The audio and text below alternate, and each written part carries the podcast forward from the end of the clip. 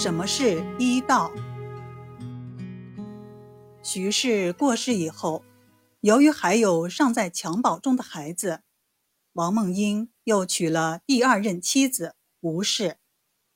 从此，吴氏就跟着王梦英过起了动荡不安的生活。这时，王梦英的老母亲过世了，她开始思念家乡海昌了。同时，太平天国的队伍已经快要打过来了，杭州城内物价飞涨，王梦英感到无力支撑，于是决定返回家乡海昌。老家海昌祖上留下的几间房子已经被族人给分了，自己回去没有地方住，只好托人租了房子。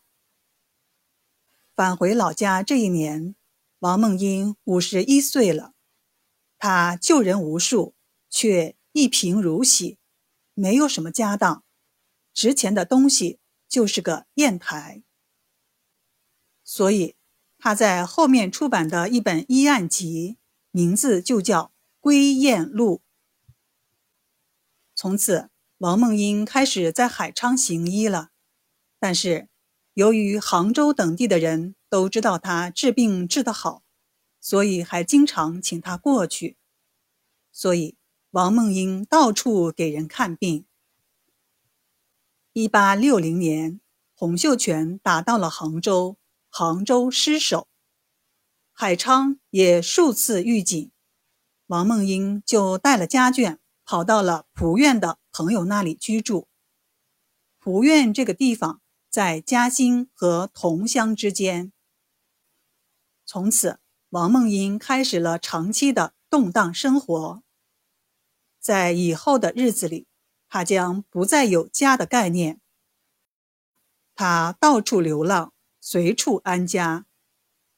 他给自己的书斋起名叫“随息居”，“随息”的意思就是随处休息，也就是说。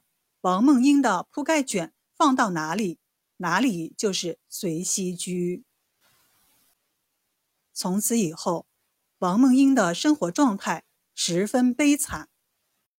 在动荡的生活里，一面要考虑妻子孩子的生活，一面要给人看病，而且看病的患者也都是贫苦的老百姓，哪里还有什么诊？所以，王梦英经常是饿着肚子从患者家里出来的。这时候的物价已经涨到了一担米要八千钱，一斤咸菜要四十钱。王梦英在书里写道：“茫茫浩劫，呼吁无门。”这时候，王梦英已经没有粮食吃了，她吃的是麸子。就是小麦磨面以后，又过了筛子以后剩下的皮儿和碎屑。有时也吃些糠，就是粮食上脱下来的皮或壳。王梦英就是用这种东西来充饥，同时还要给别人看病。到了晚上，饿得实在难受了，他就写了一本书，叫。《随息居饮食谱》，这是中医历史上最著名的一本食疗的书籍。这本书参考古代的文献，结合自己以往的经验，列举了三百三十多种食物在养生中能够起到的作用，是一本非常有价值的养生食疗书籍。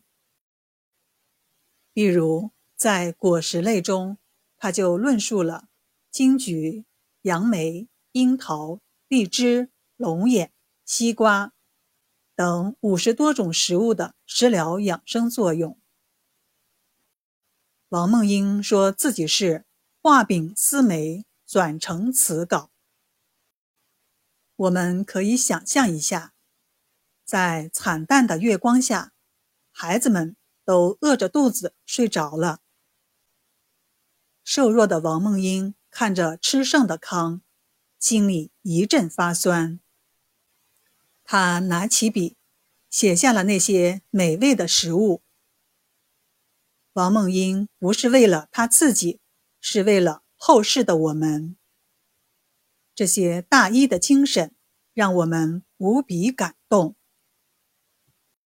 中医历史上有很多这样的大医，他们悲天悯人，一心复救，即使自己的生命受到了威胁，却依旧。